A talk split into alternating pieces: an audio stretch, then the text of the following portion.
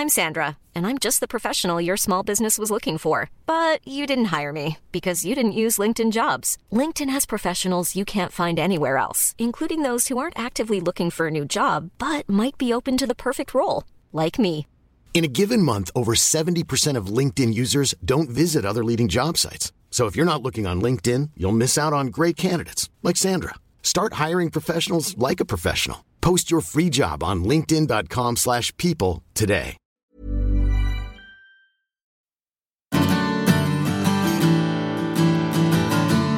Hola a todos y bienvenidos a un nuevo episodio del podcast de Hannah Fernández, A Guide to Live Well, una guía práctica para vivir bien en la que encontrarás entrevistas con los mayores expertos en salud y bienestar físico, mental y emocional. En el episodio de esta semana vamos a hablar de respiración y vamos a aprender que no se trata de respirar más, sino de respirar mejor. Y cuanto más limpio esté el aire que respiramos y el ambiente en el que vivimos, mejor aún. Doy la bienvenida al mecenas de este episodio, Karcher, marca especializada en soluciones para limpiar y desinfectar suelos, baños, alfombras y todo tipo de superficies, como por ejemplo su nueva fregona eléctrica FC7, sin cables, que elimina cualquier tipo de suciedad, seca o húmeda, con menos esfuerzo, en menos tiempo y gastando mucha menos agua que con una fregona tradicional. En casa preferimos utilizar el menor número de productos posible, por eso me gustan especialmente las limpiadoras de vapor de Karcher, que solo con vapor de agua a alta temperatura eliminan el 99,999% de las bacterias comunes. Otra solución de limpieza sin productos son los aspiradores multiusos con máxima potencia y un motor eficiente que permiten reducir el consumo eléctrico. Incluyen filtros de máxima calidad que eliminan partículas de todo tipo en superficies húmedas y secas y en el interior y el exterior de casa. Vamos, que son multiusos y todoterreno. Puedes descubrir toda la gama de productos para el hogar de Karcher en su página web www.karcher.es. Y como el nombre no es fácil, lo sé, te deletreo la URL. K A E R T H E R. Además, los pedidos de cualquier producto de limpieza del hogar realizados en su web antes del 15 de noviembre incluyen de regalo una escoba eléctrica KB5. Te dejo el enlace en las notas del episodio.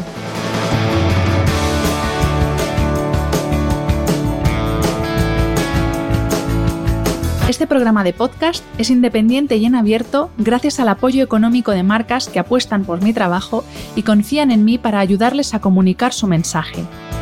Los expertos que aceptan mi invitación a intervenir en este programa no tienen ningún tipo de vinculación con dichas marcas a menos que se especifique lo contrario.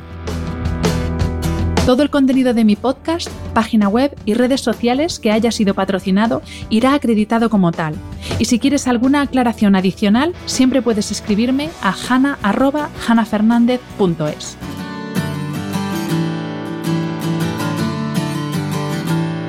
Podemos vivir sin alimentos unas semanas y sin agua y sin dormir unos días. Sin embargo, podemos vivir sin aire solo unos minutos. Y algo que es tan esencial para nuestra supervivencia como la respiración es algo que damos por sentado, sin prestar atención a cómo respiramos y a las repercusiones que esto tiene sobre la salud general y la calidad del sueño. Para hablar de una de las funciones fisiológicas más esenciales para la vida, he invitado hoy al podcast a la doctora Esmeralda Herrero Vicent, ortodoncista y odontopediatra. Está especializada en rehabilitación neurooclusal como enfoque terapéutico para recuperar el equilibrio en el desarrollo de los más pequeños desde la boca y sus funciones principales, masticación y deglución, así como desde la respiración nasal en niños y adultos.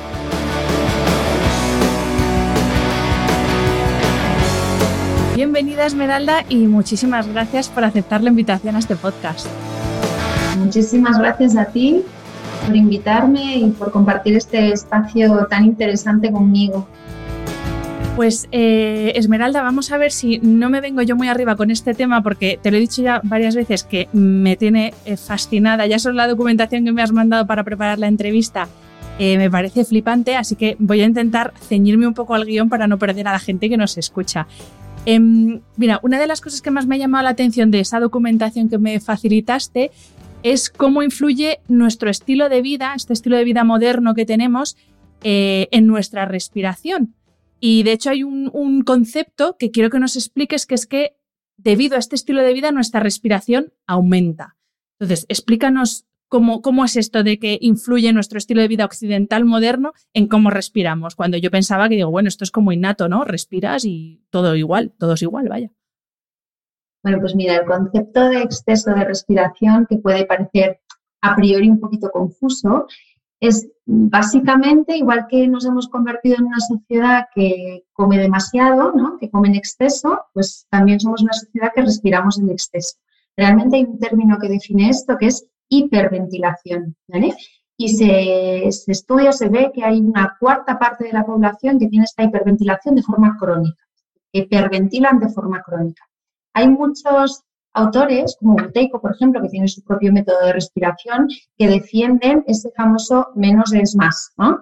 Y lo que ellos eh, proclaman es que hacer inhalaciones y exhalaciones más largas y más lentas, buscando subir esos niveles de dióxido de carbono que es necesario para que se transporte bien el oxígeno a las células, para que se dilaten los vasos sanguíneos, para aumentar nuestra resistencia aeróbica, al final eh, es lo más recomendable. Aumentar la capacidad pulmonar se hace a través de la respiración lenta, que no significa respiración intensa. ¿eh? Hay que diferenciar los dos términos, lento de intenso. De alguna manera, las respiraciones em, más adecuadas serían las que hace un bebé. Un bebé cuando lo hemos dormido, que respira lento, con el abdomen subiendo y bajando, esa es la respiración, las frecuencias respiratorias que más saludables son. No solo por esa regulación del dióxido de carbono, que se sobreentiende como un producto de desecho, ¿no? Muchas veces, pero que es fundamental que lo tengamos en nuestro organismo, sino también porque a nivel de los senos paranasales se segrega monóxido de nitrógeno, que es otro gas fundamental para que se oxigenen bien las células, para que la circulación fluya correctamente y que además es clave para mantener un buen sistema inmune, hacer bien una regulación de nuestro peso, de nuestro estado de ánimo e incluso del funcionamiento sexual. Entonces, lo que ocurre a nivel antropológico es que vamos como involucionando en ese sentido, ¿no? Por eso también tenemos tanta patología, por eso nos ponemos tan malitos. Te estoy escuchando, Esmeralda, y digo, vale, aparte de que tengo de que desempolvar ahora mismo mis apuntes de química para volver a, tener frescos eh, estas fórmulas y estos compuestos eh, a los que has hecho alusión, claro, habrá mucha gente que esté hiperventilando, nunca mejor dicho en este momento, porque estará diciendo, madre mía, es que eh, yo que pensaba que en, la que en cómo respiro, pues influye, pues eso, que sea más o menos sedentario, por ejemplo, pero claro, que lo que como y cómo lo como influye en mi respiración, eh, que mi estrés influye en mi respiración. También he, leído que incluso nuestro estilo de vida de estas profesiones que tenemos ahora de estar todo el día sentados influyen en nuestra respiración. ¿De qué forma influye todo esto? O sea, ¿cómo es que nos afecta, por ejemplo, que estemos todo el día sentados? Pues mira, es muy sencillo. Dentro de esa involución, nuestra dieta y el comer más hace que nuestro cuerpo necesite mayor aporte o mayor volumen respiratorio para hacer la digestión, incluso para nivelar los niveles de pH que tenemos en nuestra sangre debido a esa dieta, ¿no? Y poder eliminar correctamente esos productos residuales del metabolismo de los alimentos. Tenemos que respirar más. De la misma manera, los que hablamos mucho, ¿vale? cogemos mucho más aire. Cada bocanada de aire que cogemos para empezar a hablar implica esa hiperventilación. Nosotros hablamos muchísimo más que nuestros antepasados. Y las profesiones que son docentes o divulgadores o gente que está continuamente explicando cosas a sus clientes, acaban hipercansados al final del día de tanto hablar, porque ese hablar continuamente ha implicado una hiperventilación. Igual que decías, el sedentarismo, la falta de ejercicio físico. La falta de ejercicio físico necesita pues, que, aumentemos el volumen respiratorio que normalmente se produce de forma natural si nos ejercitamos, pues de esa manera tenemos que hacer de forma forzada. Lo mismo que tener una temperatura adecuada, por ejemplo, en casa. Solemos estar calentitos en casa en invierno y fresquitos en casa en verano, con lo cual nuestro cuerpo no se preocupa de regular de forma natural esa temperatura. Y luego hay un término muy característico, muy curioso de esa hiperventilación que se debe al multitasking, al estar haciendo 30.000 cosas a la vez. Eso implica que muchas veces nos olvidamos hasta de respirar. Podemos pasar entre 30 segundos o un minuto incluso atendiendo a mil cosas sin respirar adecuadamente. Y tiene un nombre, se conoce como apnea del email. Un nombre muy curioso, pero el 80% de la población que trabaja sentado en una oficina y que está atendiendo al teléfono, a los emails, al jefe, al informe, a mi hija que me llaman del colegio, a nos olvidamos de hacer esa respiración consciente, beneficiosa para el cuerpo y hacemos una respiración superficial muchas más veces, pero sin aprovechar bien la capacidad pulmonar. Y este hábito inconsciente que además se suele hacer por la boca es casi tan peligroso como la apnea del sueño, de la que si queréis hablamos más adelante en el podcast, porque es un trastorno respiratorio importante. Bueno, ya con la descripción que has hecho, yo me dedico a dar clase, estoy todo el día aquí con el podcast hablando, o sea que yo ya voy bien, bien. Yo me lo noto también con los pacientes. Cuando tengo un día de muchas primeras visitas, que tienes que explicarle al paciente qué le ocurre, por qué le ocurre, qué es lo que convendría hacer, que esos días acabas, pues eso, más cansada y es porque has hiperventilado más. Y es verdad, yo los días que, sobre todo los días que doy clase, que tengo cinco horas seguidas, llego destruida. O sea, eh, peor que si hubiera hecho tres horas de CrossFit, llego completamente destruida. Vale, y entonces... si hubiese hecho CrossFit, tu, tu, sistema simpático se hubiese activado de forma más... Bueno, y si no hiciera CrossFit, llegaría todavía peor, las cosas como son, o sea, dentro de lo malo. Y entonces, Esmeralda, em, ¿cómo es una respiración saludable? Y aquí te quiero preguntar también em, por, por esos valores medios de cuántas veces es normal respirar, cuánto volumen, porque claro, no es lo mismo una respiración de estar cuatro segundos inspirando que una respiración cuando acabas de darte una carrera. Entonces, ¿cómo es una respiración saludable y cuáles son es, como esos niveles medios, por así decirlo? No quiero decir normales, sino medios. Vale.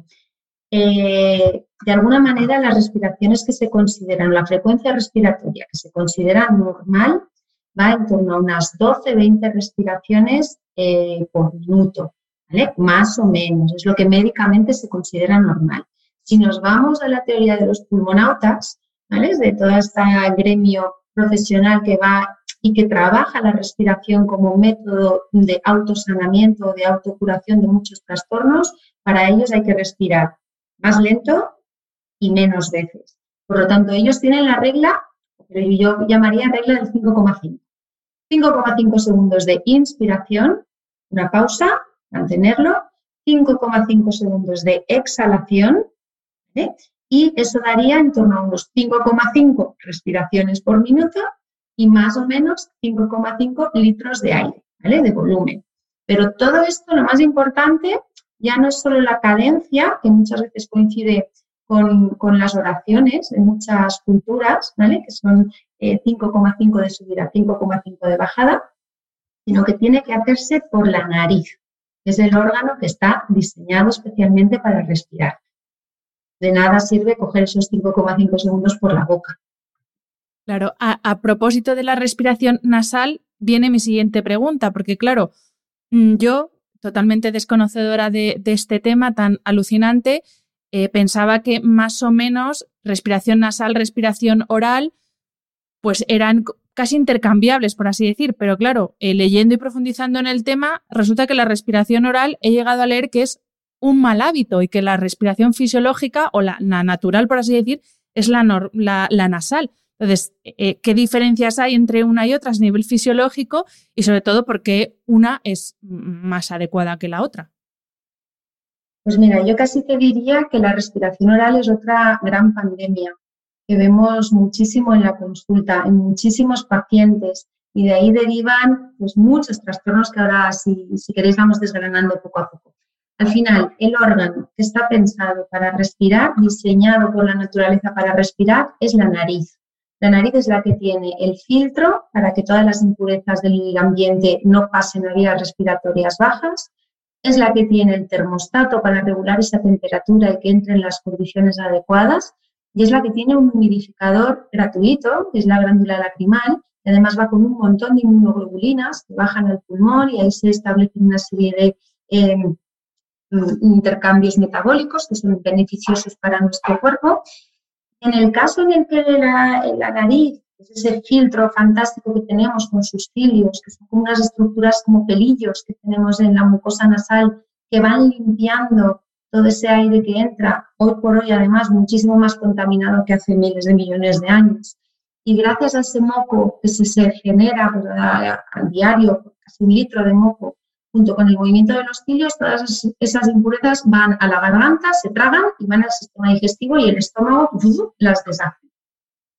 Y todo esto entra por la boca, toda esta porquería ambiental entra por la boca, entra junto con todas las bacterias, los gérmenes y van al tracto digestivo.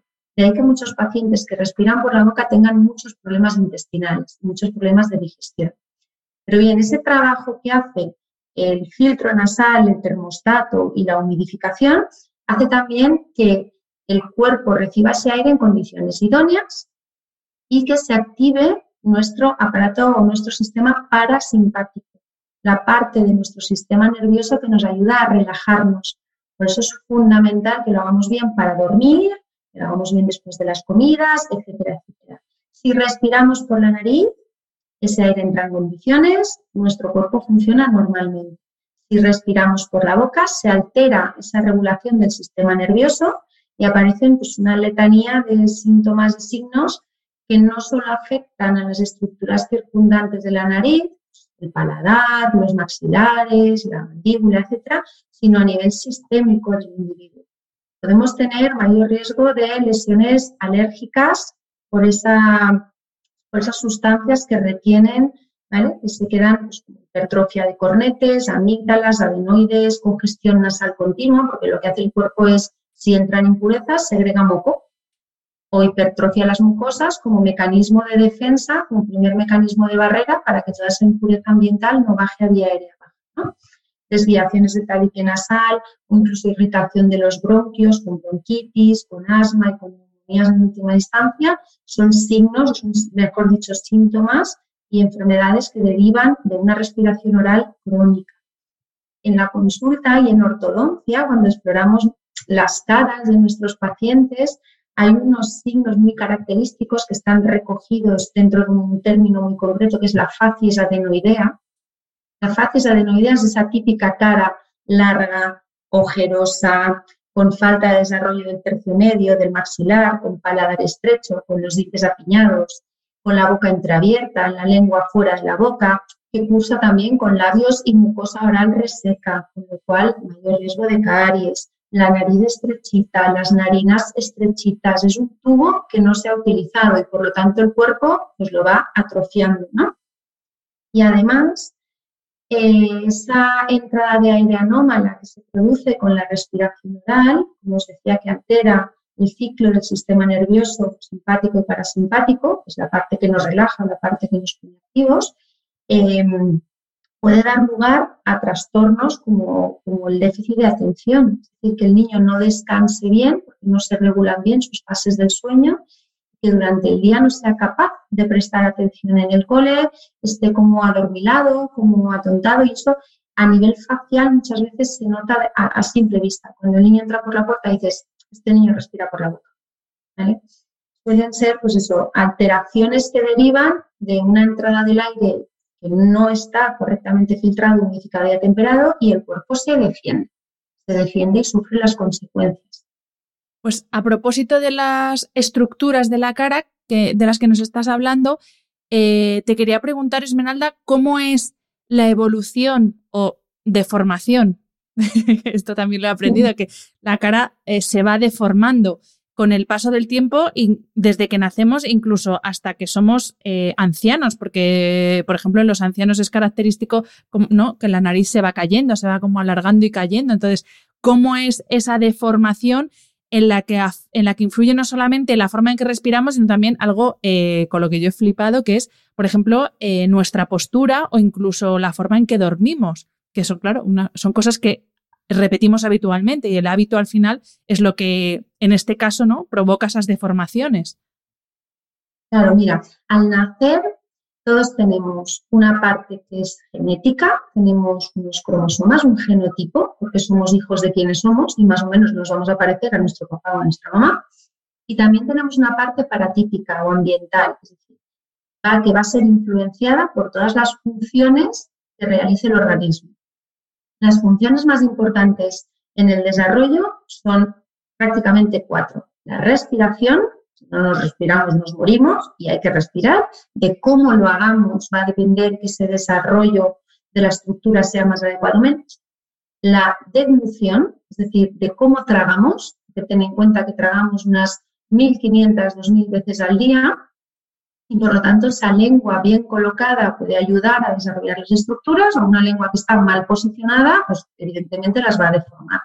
La masticación es una de las funciones más repetitivas y que más energía y más carga consume eh, del organismo y que hacemos, pues como te decía, desayuno, almuerzo, comida, merienda y cena varias veces al día, es el ejercicio que de forma más repetitiva hacemos que debe hacerse de forma simétrica, porque el organismo está preparado para hacerse simétrico.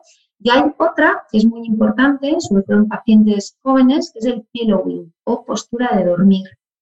Al igual que cuando nace un bebé, muchos pediatras les dicen a los papás, oye, ve girando al niño para que cuando duerma no se le aplaste el cráneo y, no haga una plagiocefalia, ¿no? un aplastamiento de esas suturas, mientras esas suturas o fontanelas del cráneo están abiertas, para que el desarrollo cerebral se pueda hacer de forma simétrica.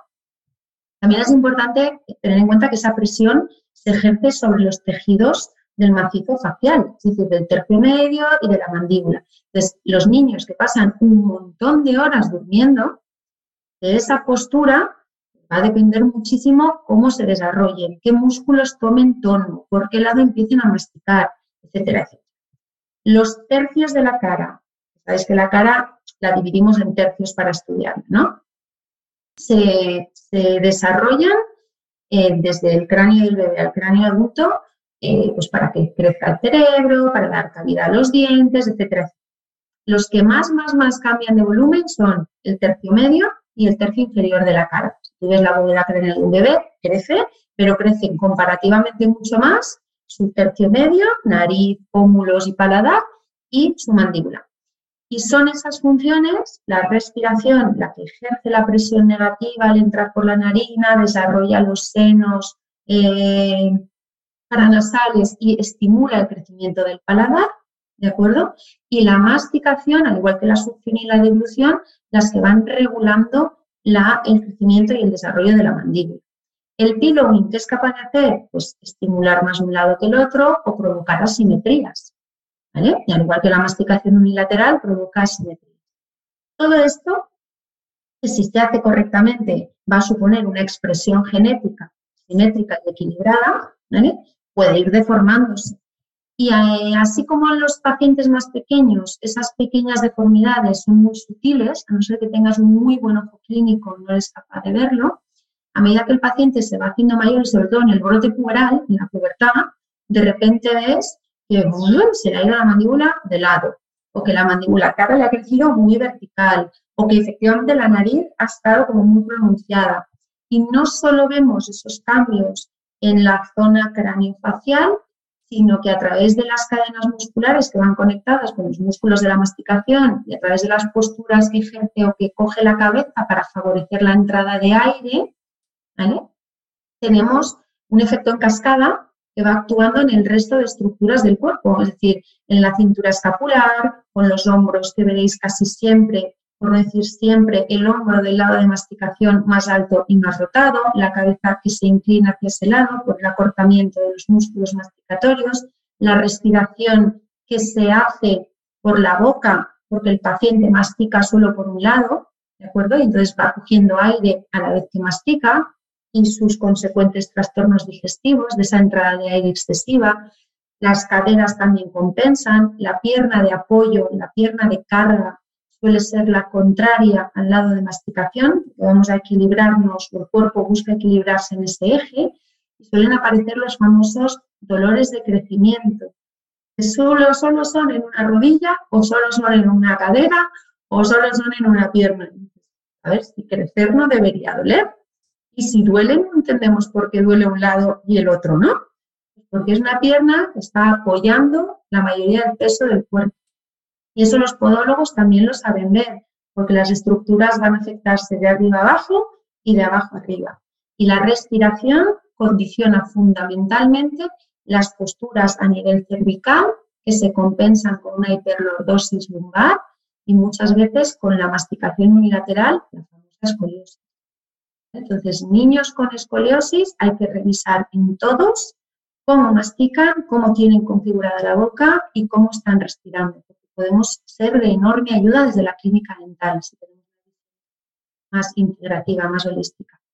Bueno, es y que... en los adultos, pues bueno, perdemos masa ósea Perdemos las y la piel nos va colgando. Ahí, ahí voy. Bueno, es que la gente que nos está escuchando no está viendo mi cara, pero o sea, es que se me está cayendo la boca decir, perdona, hemos llegado a hablar de, ¿cómo hemos llegado a hablar de rodillas? Y estamos hablando de, estructuras eh, faciales, pero es que, eh, y maxilares, pero es que, claro, si lo piensas, tiene toda la lógica. Y entonces, Esmeralda, eh, em, una mala estructura, por así decirlo, o una mala evolución de, nuestras estructuras faciales, eh, cómo se traduce o cómo afecta a la calidad de, a nuestra calidad de vida. Porque, claro, aparte de, claro, toda esta cascada que nos has descrito de arriba abajo, pero claro, esto, ¿cómo se traduce en nuestro día a día? ¿Qué síntomas eh, presenta el tener un, mal desarrollo de nuestras estructuras?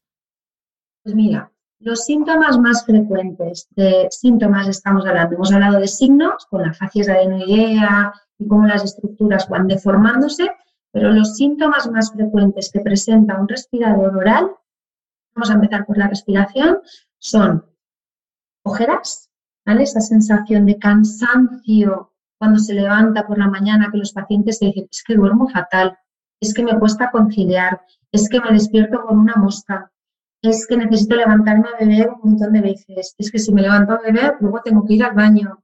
Y es que me pasó en la noche, muchos pacientes lo que te dicen es, es que me han dado una paliza. Yo me levanto como si me hubiesen dado una paliza esta noche. No paro. Pues suelen ser pacientes que necesitan tomar una ayudita antes de dormir para poder relajarse. Pero es porque el aire les está entrando continuamente por la boca.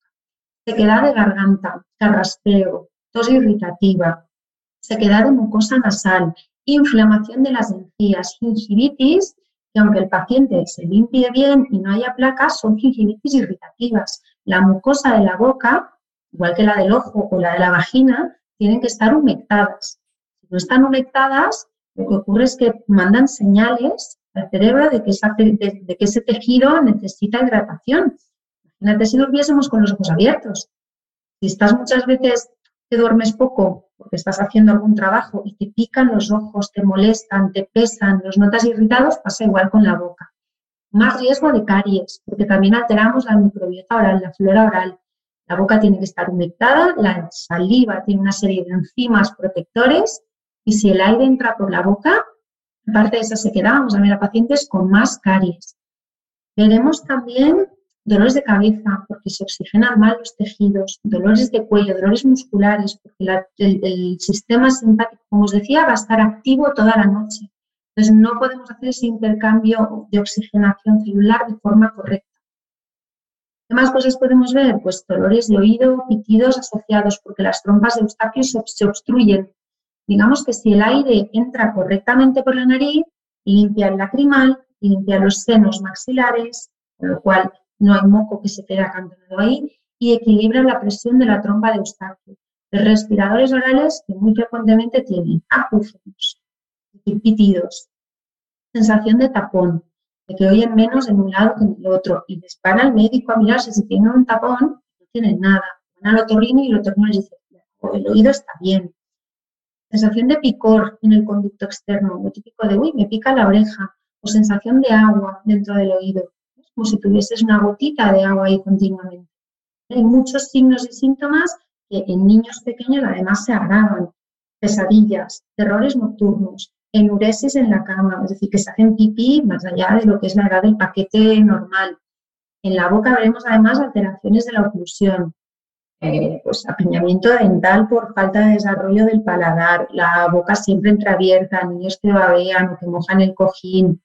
Es decir, congestión nasal todo el año, también es muy frecuente el paciente que dice, es que yo no puedo respirar por la nariz porque es que estoy con mocos todo el año. Y me entran ganas de decirle, es que es justo al revés, es que estás con mocos todo el año porque tu cuerpo se está defendiendo.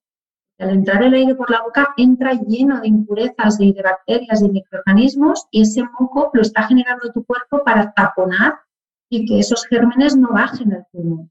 El fallo en el sistema es que el moco se segrega en la nariz y el aire sigue entrando por la boca.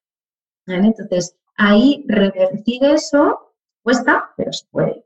Y Esmeralda, ¿el bruxismo tiene algo que ver también con cómo respiramos? Porque yo, por ejemplo, tengo que dormir con férula porque es que me, como los dientes, literalmente. Esto aquí acabas de abrir un melón que me encanta. Sí, ¿verdad? Tiene mucho que ver con la respiración oral, el bruxismo, por supuesto. Mira, el bruxismo, tal y como se entiende desde la rehabilitación neuroclusal, donde lo que buscamos es un equilibrio al cerrar los dientes, equilibrar la mandíbula con los dientes y que funcione de forma correcta, equilibrio oclusal y funcional, no es más que una respuesta de tu sistema nervioso simpático a un desequilibrio en la oclusión. Vamos a imaginarnos una mesa de tres patas. Es un poco lo que supone la mandíbula y los dientes. La mandíbula se engatilla a los dos lados de la cabeza y los dientes son el estabilizador de la mandíbula. Al abrir y cerrar, el paciente o las personas abrimos y cerramos y todos los dientes tendrían que chocar a la vez, un lado igual que el otro, delante igual que atrás, con esas tres patas estabilizadas, ¿vale? De manera que la mesa no coge. Bien, cuando por X motivos puede ser una pieza que me han quitado, que no sé cuántos, que tal, un diente que me duele porque tengo una caries, de cual, una muela del juicio que me está saliendo y me molesta, una ortodoncia que me han dejado los dientes alineados y bonitos, pero mal engatillados. Cuando la boca lo que detecta es algún contacto que no le permite cerrar todos los dientes a la vez, es decir, que la trituradora sea eficiente, porque para triturar, que es al fin y al cabo lo que es la boca, necesita ser eficiente y tener máximo número de contactos dentarios, lo que hace el sistema es detectar esa chinita en el zapato o esa pata más corta, Y poner en marcha un mecanismo, que es el de bruxar, apretar o rechinar, para eliminar ese obstáculo que impide llegar al máximo número de contactos dentarios. Si respiramos por la boca y nuestro sistema simpático está activo por la noche y cuando vamos a deglutir saliva toda nuestra musculatura está relajada, el sistema nota esa chinita en el zapato, el mecanismo del bruxismo se acelera. Y se acelera porque tenemos el simpático activo y además tenemos una noxa o una espina irritativa o un contacto que desestabiliza el sistema y que lo que busca automáticamente el sistema es autoequilibrarse. ¿La férula qué hace? La férula es un plastiquito que colocamos entre los dientes de manera que si hay alguna chinita, la férula la maquilla. Y tú vas a cerrar con todos los dientes a la vez sobre el plástico, como un estabilizador, como volviendo al ejemplo de la mesa, ¿vale? Como en la cuñita que metes en la pata corta. ¿vale? metes la cuñita y la estabilizas. ¿Has corregido el problema? No, pero bueno, lo has estabilizado, vas salvando.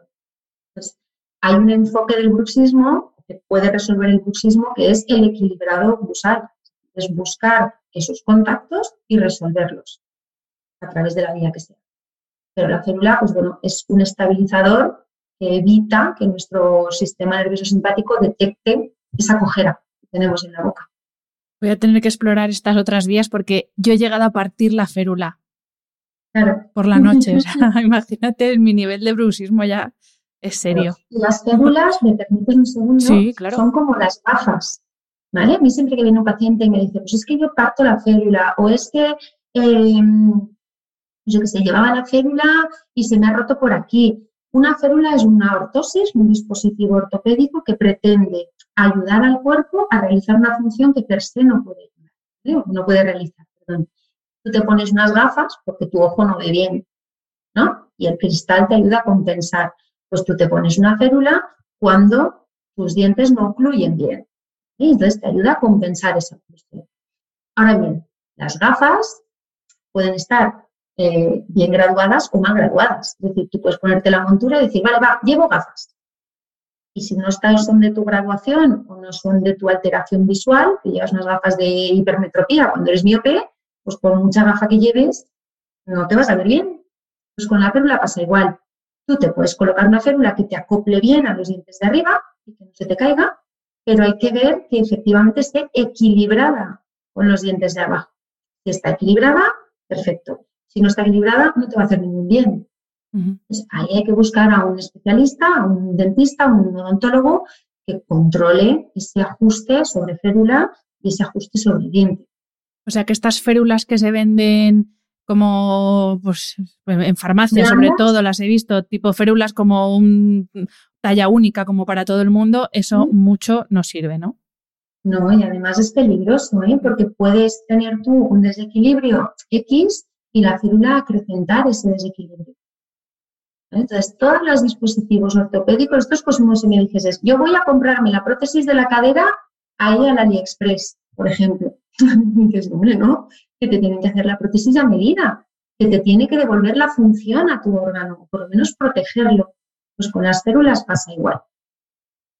Eh, Esmeralda, antes nos hablabas de, eh, de, esas funciones que influyen en la evolución de, mm, bueno, de nuestra estructura facial y maxilar.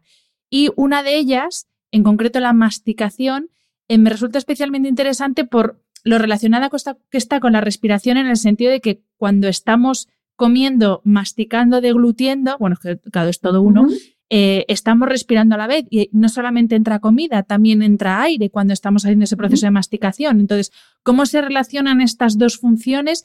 Y, esto que has adelantado también antes de mm, personas que mastican solo por un lado, eh, claro, ¿cómo te das cuenta de esto? Porque yo ahora mismo no sabría decirte si mastico por los dos lados o por uno. Bueno, pues mira, te cuento.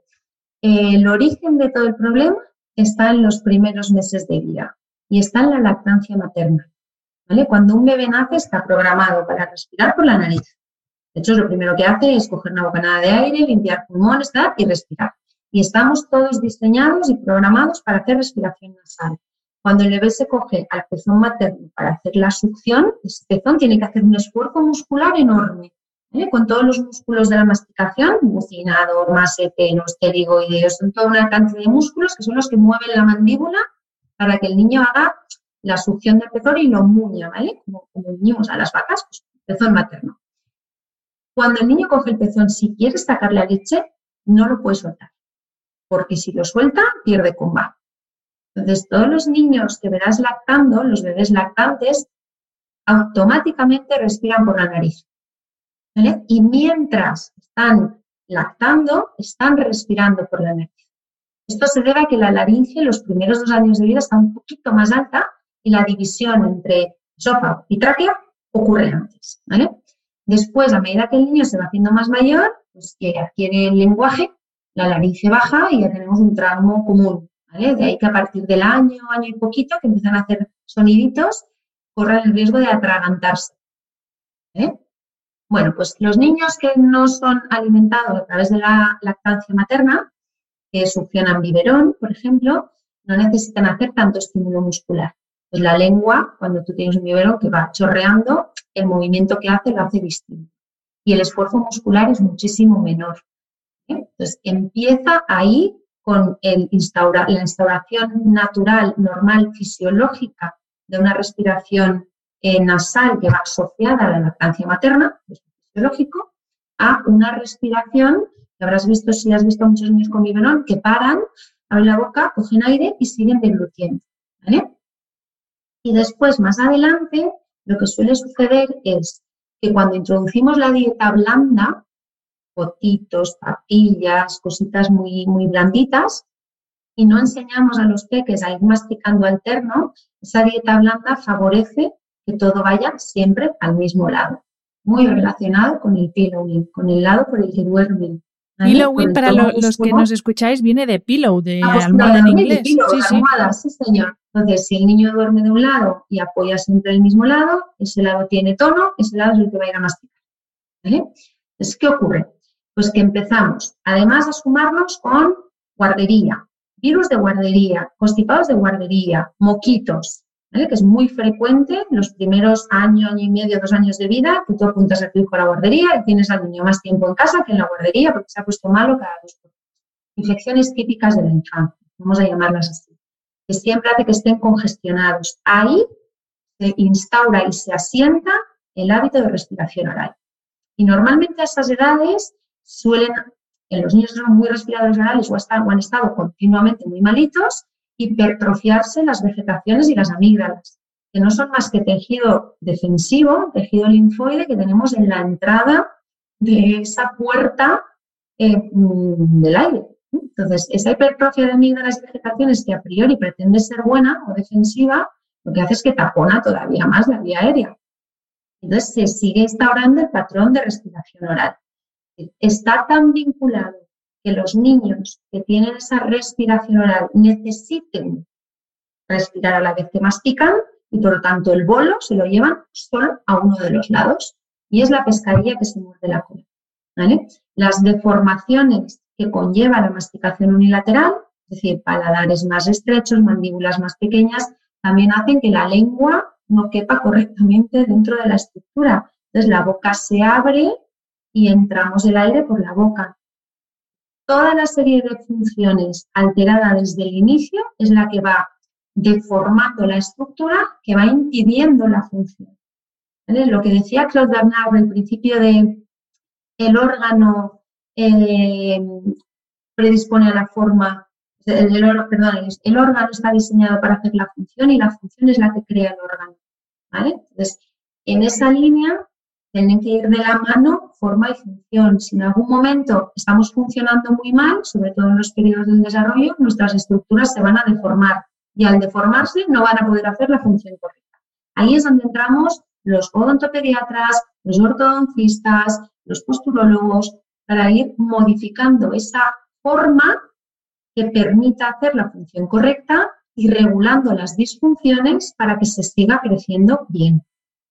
Y esto sucede, por ejemplo, lo de masticar solo por un lado. Claro, yo estoy pensando, eh, vale, eh, si es respiración oral, es que estoy con la boca abierta mientras mastico y estoy respirando a la vez por la boca, pero esto también sucede aunque comas con la boca cerrada, esto que nos dicen de toda la vida, cierra la boca al comer, aún así también hacemos masticamos de esta forma. Tiene que ver con el ejercicio muscular masticatorio. Es decir, si tú haces la prueba esta noche con genes, te vas a colocar el primer bolo de comida, digamos que sea una comida que haya que masticar, ¿vale? Algo de carne, frutos secos, algo que le tengas que dar caña, porque si es puré, evidentemente deglutimos y ya está. Bien, si tú te pones el primer bolo, te darás cuenta que la lengua te lo empuja directamente hacia uno de los lados, ¿vale? Hacia uno de los lados que es tu lado dominante, tu lado que está neuroprogramado, ¿vale?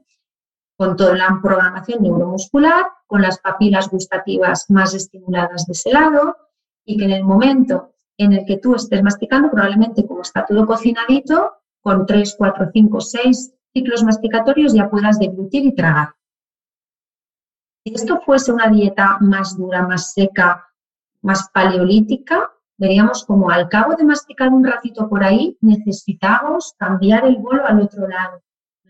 Y eso es la forma en la que el sistema está diseñado para ir cambiando el bolo. Si yo con tres o cuatro veces que mastico y trago, ya puedo seguir, cojo bocanada de aire entre medias y a continuar. Cuando un paciente mastica solo por un lado, Sí o sí coge el aire por la boca. Cuando un paciente mastica por los dos lados, si se tapa la nariz con una pinza, se ahoga, porque está respirando por la nariz. Entonces, el alternar el bolo con los labios sellados, es decir, que toda la musculatura de la masticación y la de la lengua, que recojamos el bolo, que lo llevemos a un lado, que hagamos varios ciclos masticatorios ahí, que volvamos a recoger el bolo, que lo llevemos hacia el otro lado, requiere que la boca esté sellada y que el aire esté entrando por la nariz. Cuando lo hacemos solo por un ladito, porque la dieta es blanda, chiqui, chiqui, chiqui, chiqui, trago, chiqui, chiqui, chiqui, chiqui, trago, vamos a nuestro lado cómodo y mientras tanto cogemos aire por el otro lado de la boca con todos los problemas de dispepsias, digestiones pesadas, etcétera, etcétera, que podemos tener al tragar el aire. Entonces, a partir de esto, Esmeralda, eh, ¿sería adecuado que en nuestra dieta eh, intentásemos introducir, a ver cómo lo digo, alimentos retadores para nuestra mandíbula, por así decir? Porque claro, es lo que decíamos al principio, al final el cambio en nuestra alimentación, una alimentación con productos ultraprocesados, cada vez más blandito todo, como más fácil, como, sobre todo encima para los niños. es que ahora, claro, pienso en esos preparados pensados en, para, en hacerlos atractivos para los niños es totalmente contraproducente. O sea, no está de más de vez en cuando ya dentro de lo que cada uno come habitualmente, pero tomar pues verdura cruda quizá que, que o, poco cocida que ayuda a, o, nos hace trabajar más, o incluso tomar carne, una buena carne que te, que te obliga a estar masticando más tiempo y, y que te obliga a masticar mejor para poderlo tragar. En este sentido, sería adecuado, ¿no? E, este tipo de alimentación, quizá. Claro, es una de las recomendaciones que hacemos en, la consulta a niños pequeños. Lo que pretendemos transmitir a los padres es que la mejor manera de prevenir maloclusiones y prevenir trastornos de la articulación, dolores, etcétera, es la masticación exigente, dura, fibrosa, seca. Es decir, no se trata de que el niño coma piedras, evidentemente, pero si como snack podemos ponerle unas, unas zanahorias de manera que tenga que utilizar el incisivo para cortarlo y las muelas para triturar, o manzana, una manzana que coma bocados, o por ejemplo unas nueces o unas almendras, unos frutos secos, que además de las ventajas nutricionales que puedan tener los alimentos, estimulen esos músculos de la masticación y además se le insista al niño, igual que tiene que coger el lápiz de una manera determinada, tantos hábitos que van adquiriendo o atarse los cordones de una manera determinada, el bolo de alimento tiene que ir cambiando de un lado al otro, la prevención es asombrosa, es brutal cómo podemos estimular el sistema para que se desarrolle de forma correcta. Es la, los papás que vienen con niños muy, muy, pequeños, del añito, añito y medio, hasta los tres años, eh, lo que le dices es, ¿quieres hablar de la ortodoncia? Pon a tu hijo masticar y a respirar por la nariz, claro. El hábito de respiración nasal también se entrena. Claro, es que además estoy pensando, pues eso, dices, eh, comer una manzana y comérsela a bocados. Y ahora pienso en eso, los preparados estos que hay, que es como un puré para que no haya que comer la manzana. Sí, los purés que se exacto, sí, sí, sí. por ejemplo. Pues eso, o los, los bollitos, o los bollicaos, todos los, la, bollería industrial es blanda. O el pan, por ejemplo, que se hace ahora, aparte del pan de molde, el pan blandito. Y dices, por no, por Dios, que mastique el niño, que se canse de masticarse. Además, cuanto más masticamos, menos comemos. Menos comemos porque más nos cansamos. Claro. Claro, claro. Y más energía quemamos. Y así además fortalece, claro, fortaleces todos los músculos de toda la zona maxilar, fundamental, que para eso están los dientes, para... No sé, mientras tanto, respiras por la nariz. Efectivamente. Pues eh, entonces vamos a ver, Esmeralda, si eh, hemos quedado esto de respirar es un hábito, eh, es una función fisiológica esencial para nosotros que vamos modificando por un montón de factores externos que ya hemos visto. Pregunta del millón. ¿Se puede corregir la forma en que respiramos o ya nos tenemos que quedar como estamos? Y si la respuesta es que ah. sí, que espero que sí, ¿cómo podemos corregir eh, la respiración y saber si eh, estamos respirando de forma adecuada? Claro, es que ahora ya yo creo que todos los que nos están escuchando estarán diciendo, oh Dios mío, y yo como mastico, y yo como respiro, y yo como... Entonces, primero, ¿se puede corregir? Sí, se puede corregir como cualquier hábito. Bien. Como cualquier hábito, se puede modificar. Solo hay que ser consciente de cómo lo haces, que te expliquen cómo lo tienes que hacer y entrenar. ¿Y cómo es ese tipo de entrenamiento? Lo primero es hacer consciente al paciente, porque tú le preguntas al padre, niño, con ojeras hasta aquí, con la nariz fina, con cara de facies adenoidea. ¿Y el niño respira por la boca? No. Entonces, casi todos es no. Entonces hay que indagar un poquito más. Cuando ve los dibujos está con la boca abierta, va a ver el pues, todas estas cosas. Los adultos igual, ¿eh? Tenemos que ver si cuando andamos vamos andando con la boca entreabierta. Ahora con las mascarillas todos hacemos más respiración oral de la cuenta porque la sensación de falta de caudal de aire que entra por la nariz es brutal. O esa barrera que nos hemos puesto aquí, nosotros, por ejemplo, que vamos con doble mascarilla en la consulta eh, y, con, la pantalla, te puedes imaginar la sensación de claustrofobia respiratoria que tenemos, de no poder oxigenar bien. Entonces estamos respirando más por la boca. Muchos niños con asma, con alergia tal, están mejor porque respiraban por la boca, pero la mascarilla les hace de filtro, de un filtro que antes no tenían, pero no dejan de respirar por la boca. Y lo primero es hacer consciente al paciente. Entonces, yo tengo una técnica en la consulta que consiste en, primero, compruebo que haya permeabilidad nasal. Para eso hay una prueba que es el test de Glatzel, que se hace con un espejo, un espejo de los que utilizamos los ortodoncistas para hacer fotos de los dientes, lo pones debajo de la nariz, pides que estillen los labios, pides que inspiren y expiren y ves si se empañan por igual las dos narinas, y si hay eh, vaho que entra y sale y empaña el espejo. Si no hay permeabilidad nasal ves al paciente sufrir, hay que mandarlo al otorrino. El otorrino que haga los tratamientos que considere oportunos bien sea resección de amigas vegetaciones, bien sea total, parcial, medicación para mm, desinflamarlas, si es un adulto y necesita hacer cornetes, una resección de cornetes, lo que sea. El otorrino que trabaje su campo, que para algo es el especialista. Yo simplemente necesito saber si hay una permeabilidad nasal, es decir, si esa vía está abierta y lo que tengo realmente es un hábito, no una incapacidad. Eso es importante marcar la diferencia. En el momento en el que ve que se empaña todo bien, ya le digo al paciente, fíjate, estás ventilando bien por la nariz, pero estás acostumbrado a hacerlo por la boca. Entonces tengo un truquito eh, que se llama leucopor, que viene a ser como el durapor que utilizaba Buteyko, ¿vale? Es un tape, una cintita de esparadrapo, blandita, de papel, ¿eh? que se puede comprar en cualquier farmacia por cuatro duros, y lo que hago es que toda la explicación de por qué es nocivo respirar por la boca, de qué secuelas puede tener respirar por la boca, de qué problemas le está provocando al paciente respirar por la boca, se la hago al paciente cuando ya tiene los labios sellados. Es un sellado muy sutil, es decir, es simplemente que lo orbicular de los labios, que es este músculo, coja tono, que generalmente hemos dicho que tienen la boca abierta, un poco tono muscular, por lo tanto no mastican mucho, son pacientes que se cansan enseguida masticando, niños que los padres te dicen, que come fatal, es que se tira tres horas con el bolo aquí por esa hipotonicidad muscular, por estar con la boca abierta para respirar, sellas los labios y les explicas a los papás, mira, el labio tiene que estar en contacto y coger tono. El tape, que es lo mismo que colocan los fisios en el cuello o en cualquier músculo que están trabajando y necesitan reforzar, ponen el tape y lo que les pido a los padres es que lo utilicen para ver los dibujos la primera semana. Ver los dibujos, hacer los deberes, jugar a la tabla, lo que sea momento donde el niño esté ensimismado eh, consigo mismo, que no tenga que hablar mucho y que normalmente los padres ya han advertido que está con la boca abierta, el adulto igual, ¿eh? Dices, mira, yo es que cuando estoy leyendo o cosiendo o viendo la novela, estoy con la boca abierta. Pues ponte el tape.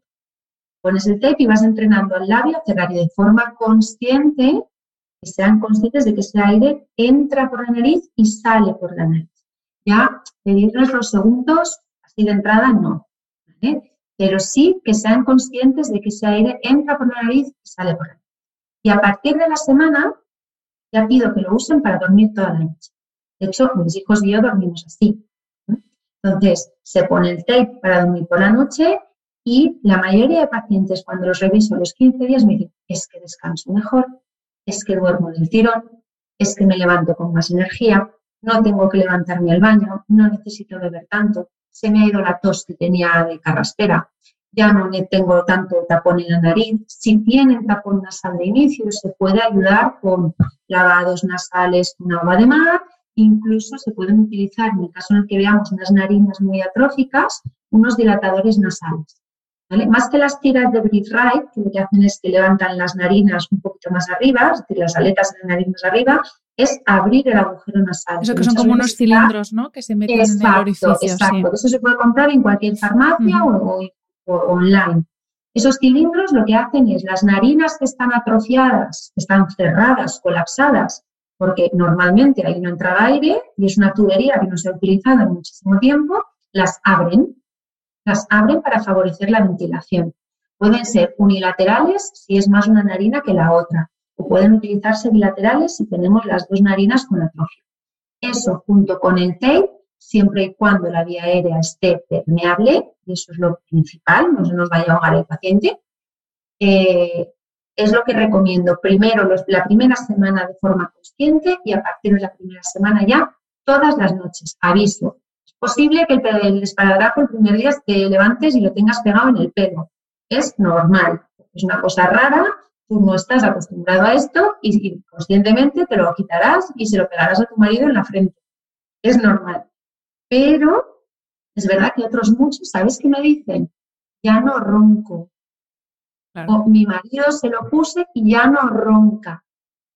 Entonces, claro, simplemente por eso pues ya es una ventaja. O sea que es, algo que podemos hacer todos, mm, aunque no sepamos si. Económico. O sea que no, es contraproducente, quiero decir. Seguro, y seguro porque no es ningún dispositivo que digas, es que si no, bueno, no, es que es una tira de papel, coges y te lo quitas eh, durmiendo. Es relativamente fácil de quitar. me dicen, ¿y si me ahogo? Tranquilo que tienes dos manos. Tienes dos manos y antes de que te ahogues, tu cuerpo reaccionará y te lo quitarás. Es una técnica buenísima. Incluso los que hacen deporte muchas veces me dicen, es que rindo más. Es que voy con la bici y me canso menos. O es que hago crossfit y estoy mejor. O es que, por, lo que hablábamos antes del monóxido de nitrógeno, ¿no? que se segrega a través de la respiración nasal y aumenta la resistencia atlética.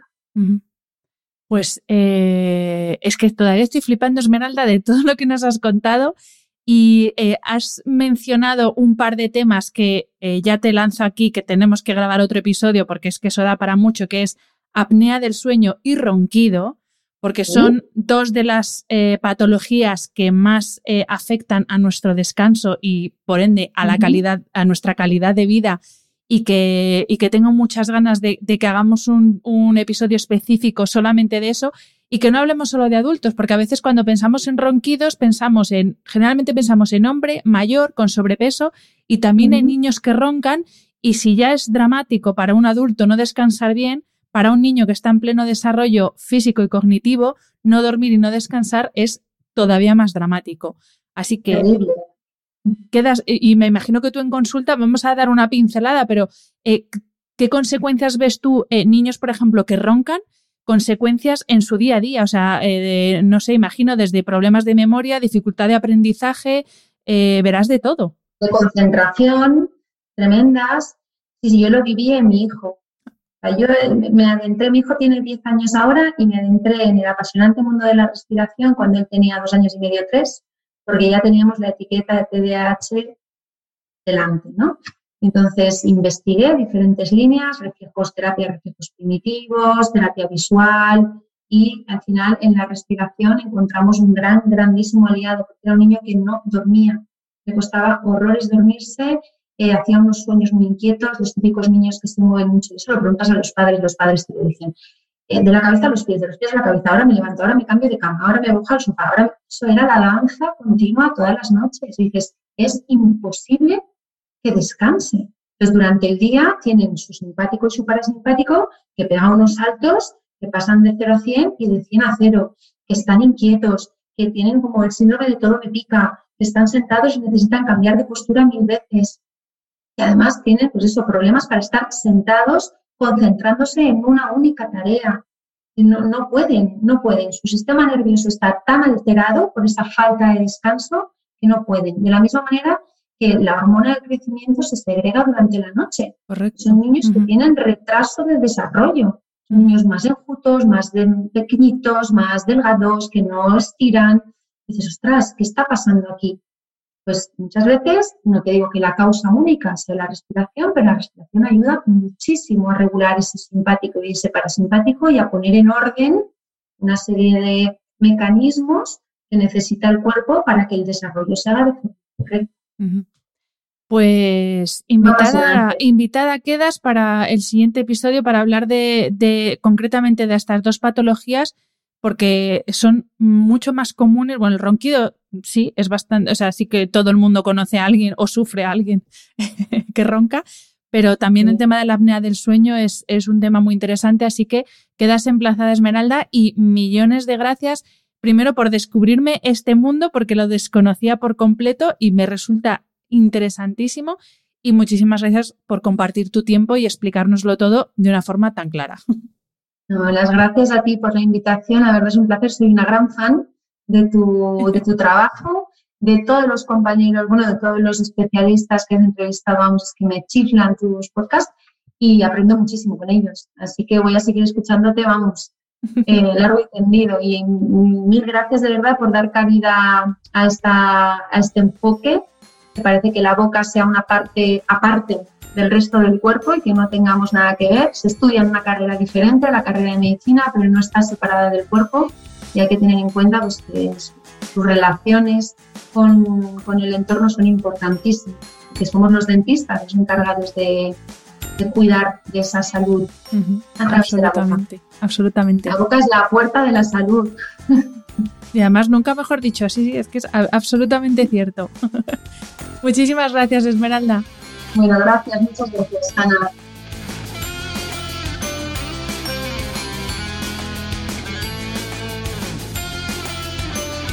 Espero que hayas disfrutado del episodio. Me ayuda mucho conocer tu opinión y tus sugerencias para este programa. Si quieres escribirme, puedes hacerlo a través de mi página web hanafernandez.es, donde encontrarás las notas sobre cada episodio y recursos adicionales. Y también puedes hacerlo en mi cuenta de Instagram hanafr. Mil gracias por estar al otro lado. Nos escuchamos en el próximo episodio.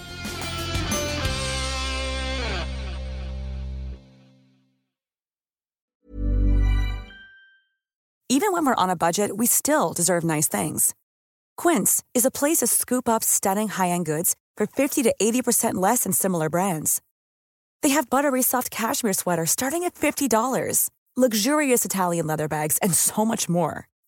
Plus, Quince only works with factories that use safe, ethical, and responsible manufacturing. Get the high-end goods you'll love without the high price tag with Quince. Go to quince.com/style for free shipping and 365-day returns.